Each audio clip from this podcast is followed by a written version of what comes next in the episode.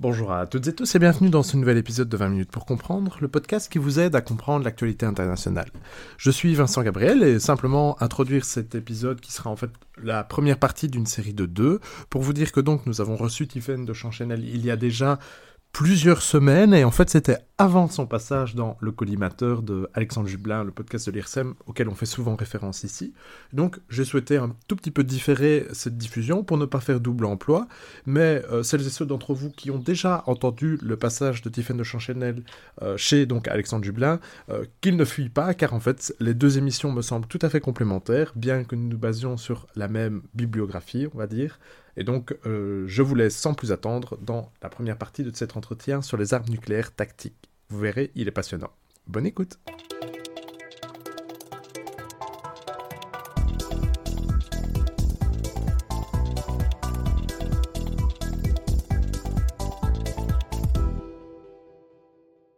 Tiffaine de Chanchenel, bonjour. Bonjour Vincent, merci pour l'invitation. Merci à vous d'être là à distance. Donc vous êtes docteur en sciences politiques. Vous êtes également chercheuse à l'IRSEM, l'Institut de recherche stratégique de l'école militaire, dans la section dissuasion et armement nucléaire. Et à ce titre, vous êtes l'auteur de très nombreux articles, mais on fera ici référence à une note, les armes nucléaires tactiques réhabilitées, point d'interrogation, ainsi qu'à une brève stratégique, dont les liens sont dans la description de cet épisode, intitulée Vers le stationnement d'armes nucléaires tactiques en Biélorussie, point d'interrogation. Euh, nos auditeurs auront donc compris que nous allons à nouveau parler d'armes nucléaires dans ce podcast. Euh, qu'ils sachent que je, leur rappelle peut-être de s'orienter vers la série qu'avait réalisée Simon Desplanques avec Héloïse Fayet au sujet de la prolifération des armes nucléaires. Héloïse Fayet qui est une de vos collègues, collègues Tiffany de Chanchanel. Donc je pense que c'est vraiment un préalable et un complément très intéressant à la discussion que nous allons avoir. Alors l'armement nucléaire, on en parle beaucoup, je pense même qu'on peut dire qu'il peuple notre imaginaire, pourtant c'est une arme qui n'a été employée que à deux reprises en 1945, sur Hiroshima et Nagasaki, là aussi on avait fait un podcast avec Simon. Pourtant donc j'ai l'impression que cette arme reste très présente dans notre imaginaire, en particulier depuis, certes la guerre en Crimée de 2014, mais en particulier depuis l'invasion à grande échelle, à l'échelle nationale, de l'Ukraine par la Russie, entamée en 2022. On va donc avec vous euh, commencer peut-être par les bases, Tiffany de Chanchenel, de ces armes nucléaires, en particulier les armes nucléaires tactiques. Et donc je vous pose cette question qui me paraît essentielle. C'est quoi en fait une arme tactique? Bien, alors la question est, assez euh, difficile et j'ai passé euh, plusieurs plusieurs pages en fait dans, dans mon étude parce qu'il n'existe pas de définition internationalement euh, euh, reconnue, généralement acceptée euh, des armes nucléaires tactiques euh, et cette question de, la, de leur définition euh, pose euh, un problème, une difficulté aux, chercheurs, aux experts qui, travaillent sur ces questions. Euh, pourquoi il n'y a pas de définition euh, internationale? Euh, C'est parce qu'il n'y a pas de traité qui porte sur ces armes contrairement aux armes nucléaires stratégiques qu'on définit plus facilement puisqu'elles sont encadrées, euh, enfin beaucoup moins maintenant, mais en tout cas elles, elles ont fait l'objet d'un encadrement euh, euh, par des traités. Donc, pour, euh, pour définir euh, l'arme nucléaire tactique, euh, j'ai regardé qui figurait dans des glossaires internationaux. Il n'y a pas de définition sur laquelle les États se seraient mis d'accord. Il y a de multiples termes, pas seulement tactique, mais substratégique, non stratégique, donc ça complique encore les choses. Mhm. Peut-être que pour approcher la question, de manière un peu concrète euh, pour les auditeurs, on peut aller vers la représentation qu'on en a habituellement, c'est-à-dire une arme qui euh, aurait une, une, faible puissance et puis dont le vecteur aurait une, une courte portée. Euh, donc ce sont des caractéristiques physiques. Voilà. Mais on se rend compte que ça n'est pas suffisant pour définir l'arme tactique parce que euh, on peut avoir une arme qui a ces caractéristiques et est employée à des fins euh, stratégiques. Donc, euh, je dirais plutôt qu'une arme nucléaire tactique, c'est une arme euh, dont le détenteur a prévu de, se servir pour combattre sur le théâtre d'opération, sur le champ de bataille. Voilà, c'est plus par la fonction qu'on va définir l'arme nucléaire tactique. Mais j'ai fait tout ce détour d'abord pour expliquer aux auditeurs que eh bien, ça, ne suffira pas non plus de définir l'arme nucléaire tactique par sa fonction, parce qu'on trouvera toujours des définitions différentes. Voilà. Très bien, merci. Alors c'est vraiment l'épisode des placements de produits parce que j'aimerais signaler à nos auditeurs que nous avions reçu Joseph Rotin avec Simon pour vraiment poser un peu le B à bas de ce qu'étaient les études stratégiques. Et à ce titre, j'aimerais leur rappeler, parce que ça me paraît essentiel, que donc le domaine tactique, c'est vraiment celui des opérations militaires sur le terrain. Et ça s'oppose au stratégique, qui est plutôt la vue holistique d'une guerre et euh, son niveau peut-être plus politique. Et donc, comme vous l'avez vous-même dit, une arme tactique, c'est vraiment une arme qui pense à avoir des effets vraiment directs sur le terrain, des effets militaires très concrets. Euh, donc voilà, pour vraiment préciser cette définition. Maintenant que nous savons un peu ce dont on va parler, j'aimerais avoir une idée de la quantité euh, du phénomène en question. Donc, pour le dire autrement, quels sont les États qui disposent d'une arme d'armes nucléaires tactiques D'ailleurs, est-ce qu'ils disent tous qu'ils en disposent? Est-ce que c'est déclaratoire ou est-ce qu'on a vraiment des réalités tangibles? Et si on a des réalités tangibles, il y a vraiment beaucoup de questions dans cette question, mais si on a des réalités tangibles, de quelle quantité numériquement parle-t-on? Oui, alors vous, avez déjà donné une petite, euh, intégrer cette notion de déclaratoire, c'est quelque chose d'important. Effectivement, qu'est-ce que les États disent, comment eux conçoivent les choses, comment ils les présentent. Euh, et d'ailleurs, sur la question de, euh, de la définition des armes nucléaires tactiques euh, et, du panorama que vous posez là, une, disons une donnée importante, c'est qu'il y a une absence de transparence de manière générale sur, sur ces armes, et donc ça pose un problème pour pour arriver à dresser ce panorama. Mais si on se fonde sur les, écrits publics, eh bien déjà la première caractéristique sur la, quantité que vous avez évoquée, euh, c'est qu'on est dans une euh, situation de décroissance euh, par rapport à la guerre froide, euh, pour donner des chiffres très approximatifs et, et, et, donc, encore une fois, qui ne sont pas fondés sur des déclarations d'État, mm-hmm. voilà, des, des, des évaluations. Euh, on passe pendant la guerre froide de, de, de, de 20 000 à 30 000 euh, unités. Euh, armes nucléaires tactiques, donc à, à la fin des années 2010, environ un total de 2500. Donc euh, voilà une forte décroissance. Déjà pour, euh, décrire ce panorama, euh, c'est une caractéristique importante. Après, ce qu'il faut dire aussi sur, sur ce panorama, c'est qu'il y a une différence donc, entre ce que les observateurs vont décrire comme arme nucléaire tactique et ce que les possesseurs vont eux-mêmes reconnaître comme arme nucléaire tactique.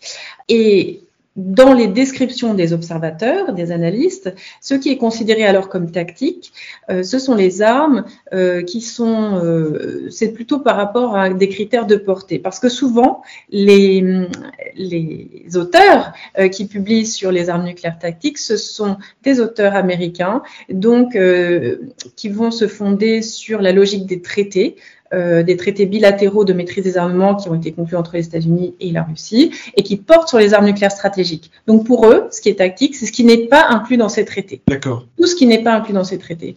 Donc, alors, l'État qui, selon ces auteurs, possède euh, un, un arsenal nucléaire tactique important, c'est la Russie la Russie posséderait de nombreuses euh, catégories euh, d'armes nucléaires tactiques.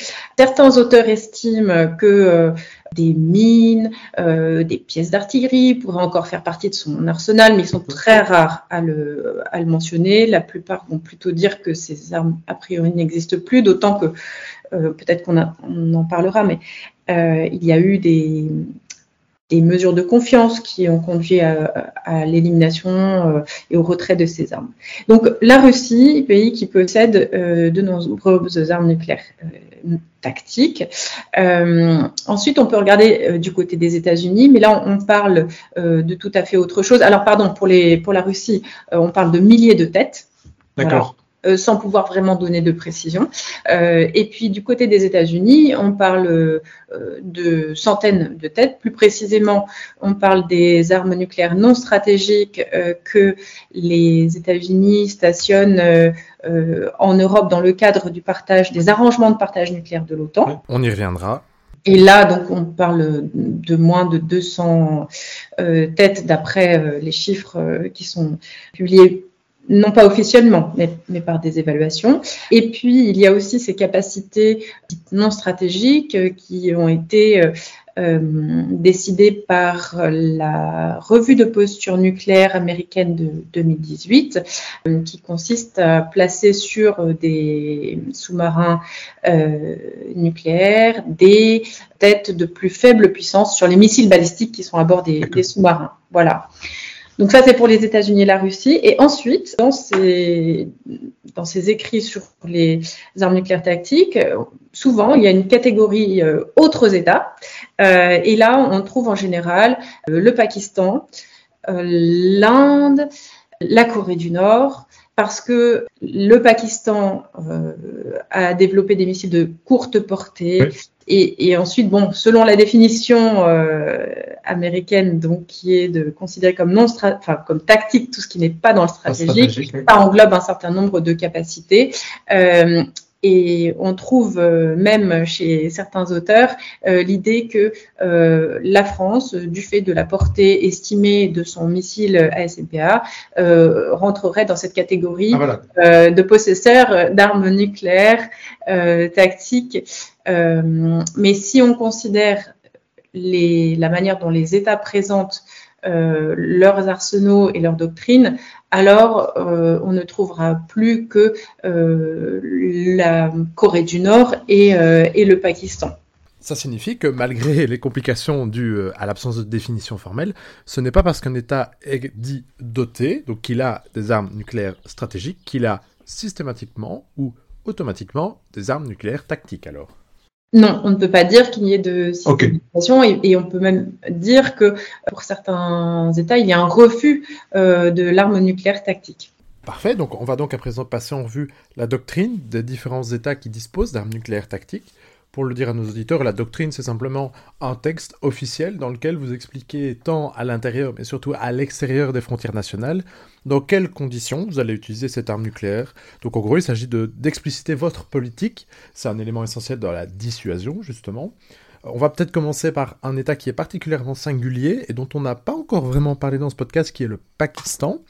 J'imagine, et nos auditeurs aussi, le Pakistan s'est doté de ses armes euh, tactiques dans le but de contrebalancer l'influence indienne, donc dans le cadre de la rivalité entre l'Inde et le Pakistan. Mais est-ce le cas? Est-ce que je me trompe? Et surtout, quelle est la doctrine de l'emploi du nucléaire tactique par le Pakistan donc? Alors, vous avez euh, tout à fait raison. Euh, le, cas du Pakistan est, singulier parce que le Pakistan a revendiqué la nucléarisation d'un missile euh, de courte portée, de 60 km de portée, le missile Nasser, dont il a fait les premiers essais en, en tout cas, dont il a fait la publicité en, en, 2011. Et pourquoi est-ce que c'est un cas singulier? C'est que si on considère que d'autres États ont des armes nucléaires non stratégiques, euh, là, avec un missile d'une portée de 60 km, on est vraiment euh, dans une dimension euh, tactique. Donc, parce que c'est une échelle très courte, 60 km, on peut vraiment pas s'en servir ailleurs que sur un champ de bataille très précis et délimité. Voilà. Alors, euh, non seulement donc il y a cette question de la portée, et puis il y a la question de la manière dont le Pakistan a présenté euh, cette, euh, cette arme. Donc, effectivement, c'est dans la relation avec l'Inde. Et euh, ce que le Pakistan a, affiché comme objectif avec, en se dotant de cette capacité, c'est de combler un espace que l'Inde pourrait exploiter pour agir contre le Pakistan sans craindre de représailles nucléaires. Alors je vais bien sûr expliquer davantage. Tout cela est lié aux attentats que l'Inde a subis.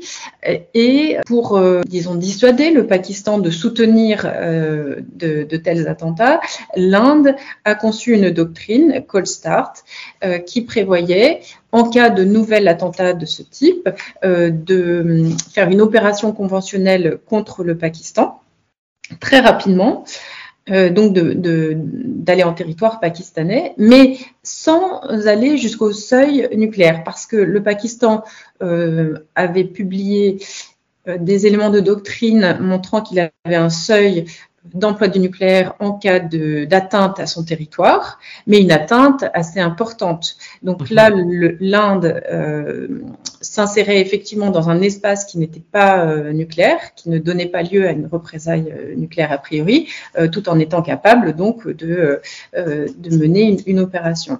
Donc voilà pourquoi le Pakistan a annoncé se doter d'une arme nucléaire de courte portée pour pouvoir, euh, si l'Inde menait effectivement, euh, mettait effectivement en œuvre cette doctrine Cold Start, le Pakistan euh, pouvait riposter avec, avec cette arme de, de courte portée.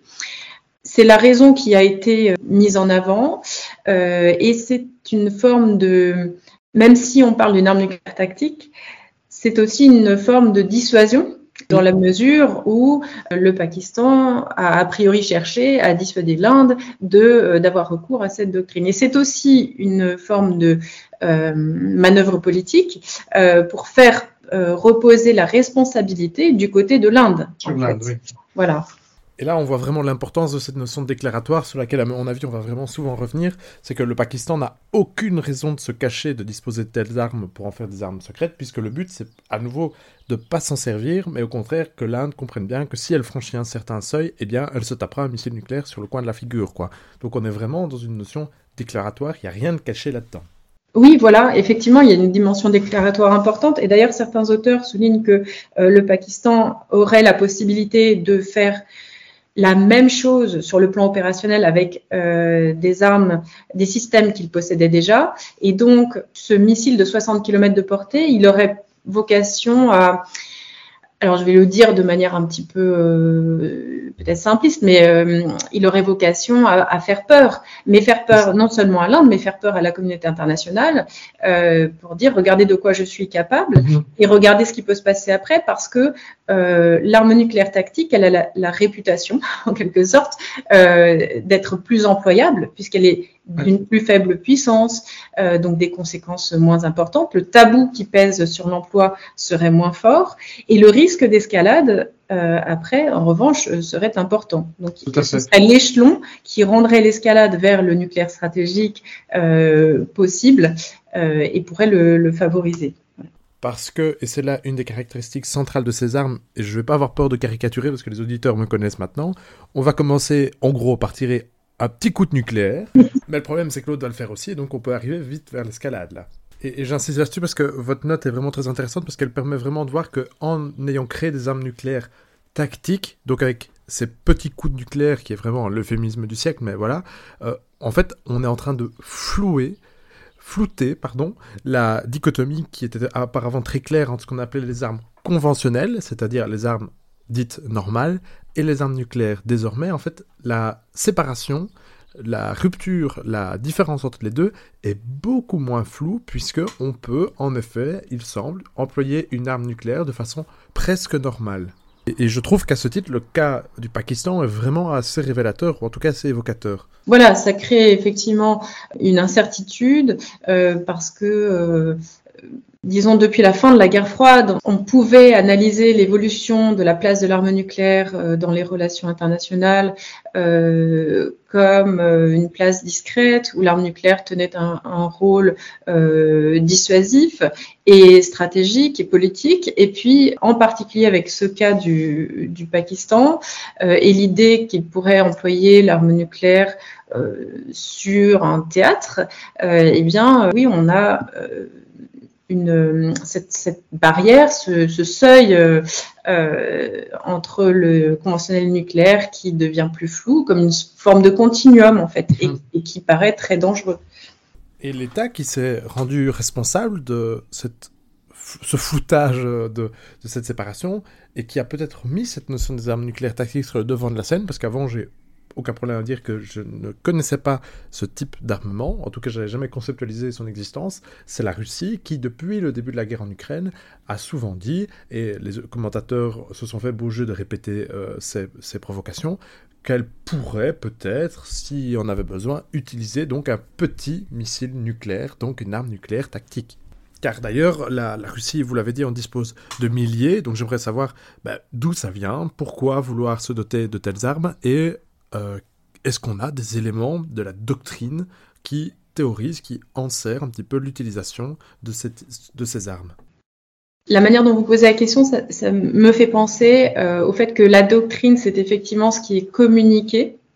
Et puis, il y a une partie euh, qui n'est pas connue. Donc, on peut on peut tout à fait euh, analyser euh, les éléments publiés de doctrine, euh, mais on peut aussi supposer qu'un État a toute une partie de, doctrine qu'il peut garder secrète.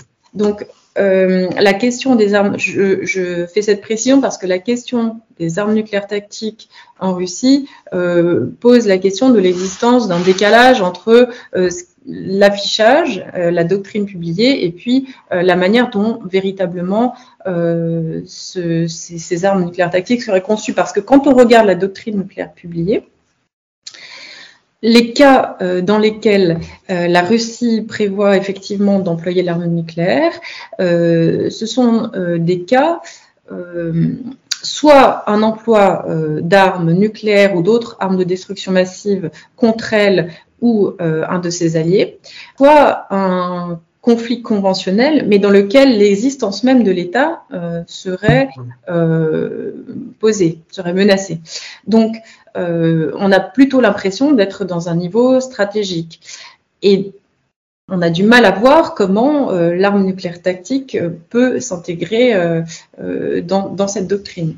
Et on est là vraiment dans le concept que vous détaillez de désescalade par l'escalade. Oui, voilà. Alors, dans, euh, dans la littérature sur, euh, sur ce sujet, on, trouve euh, des interrogations sur la, théorie de l'escalade pour la désescalade, qui est, qui est apparue dans des écrits militaires russes, mais pas dans la doctrine officielle. Mm-hmm. et je ne connais pas de, propos officiels reprenant euh, ni cette expression, euh, ni, cette, euh, ni cette idée. L'idée, ce serait que dans le cas où la Russie subirait sur le plan, enfin, dans le cadre d'un conflit conventionnel, elle aurait besoin de reprendre l'avantage, alors elle pourrait avoir recours au nucléaire. Donc là, l'arme nucléaire tactique aurait un intérêt. Mais cette doctrine, elle n'est pas endossée officiellement. Voilà après, il y a aussi euh, un certain nombre de euh, d'éléments euh, déclaratoires, de démonstrations qui ont pu accompagner l'annexion de, de, la Crimée. Et puis plus récemment donc l'invasion de, l'Ukraine, qui ont pu laisser penser que euh, la Russie pourrait euh, effectivement avoir euh, un autre niveau de, une autre fonction pour les armes nucléaires que celle qui, apparaît dans, la doctrine, puisqu'il y a eu beaucoup de déclarations de niveau en particulier présidentiel sur le rappel que la, que la Russie pardon était un État doté et qu'elle pourrait se servir d'un nucléaire, voilà.